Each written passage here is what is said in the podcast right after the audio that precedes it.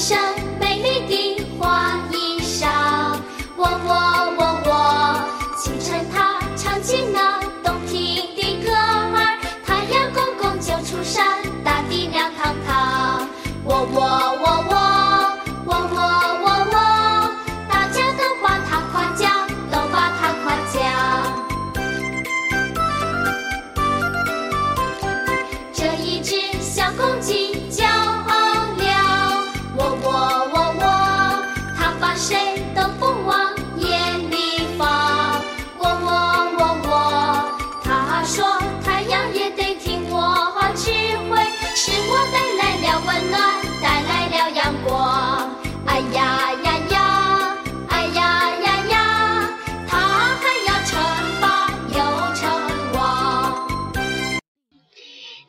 彩的生活，奇妙的世界，小朋友们好，我是董老师。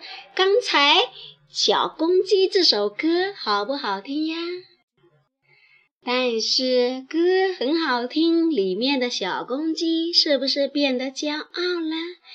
那它做了什么事，让小伙伴们都不喜欢它呢？我们现在来听听《爱美的小公鸡》这个故事。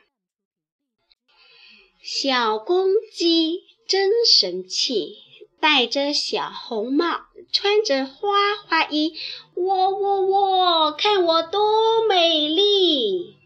今天，小公鸡跑到花园里，要找小蜜蜂比美。小蜜蜂，小蜜蜂，咱们比一比，到底谁最美丽？小蜜蜂微微笑。我啊，忙着去采蜜，你去跟别人比吧。小公鸡听了，脸一红，然后呢，它扑扑翅膀往前走。它看见了青蛙在捉虫，又大声地说：“小青蛙，小青蛙，咱们比一比，到底谁最美丽？”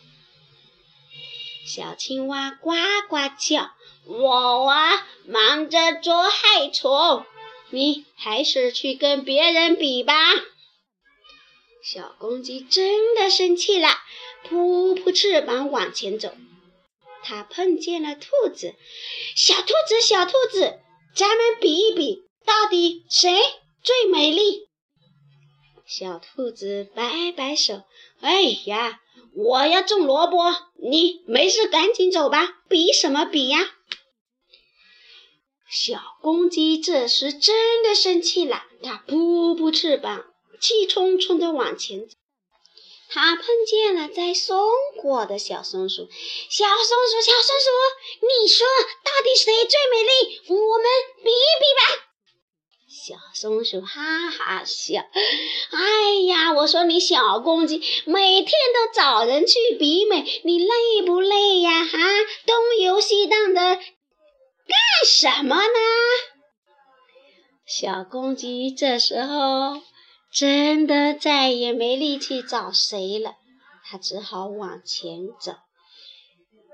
现在它碰到了小马哥哥，就对小马哥哥说：“小马哥哥，你看我长得多美丽呀！可是他们为什么？”都不愿意跟我比美呢，怎么谁都瞧不起我呢？小马哥哥笑眯眯的告诉小公鸡：“小公鸡，你的小红帽、花花衣确实很漂亮，但是这有什么呢？谁最爱劳动，谁才是真的最美丽。”从那一天起。小公鸡再也没有对小伙伴们说“瞧我多美丽”这句话了。可是呢，大家都夸它是美丽的小公鸡。小朋友，爱美的小公鸡这个故事讲完了，你知道了吗？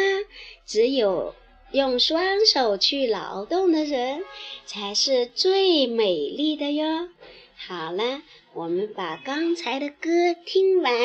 听完歌以后，跟爸爸妈妈、爷爷奶奶道晚安，千万别忘记喽。这样我们也会是一个拥有美丽心灵的乖孩子。好，我们继续听歌，小朋友晚安。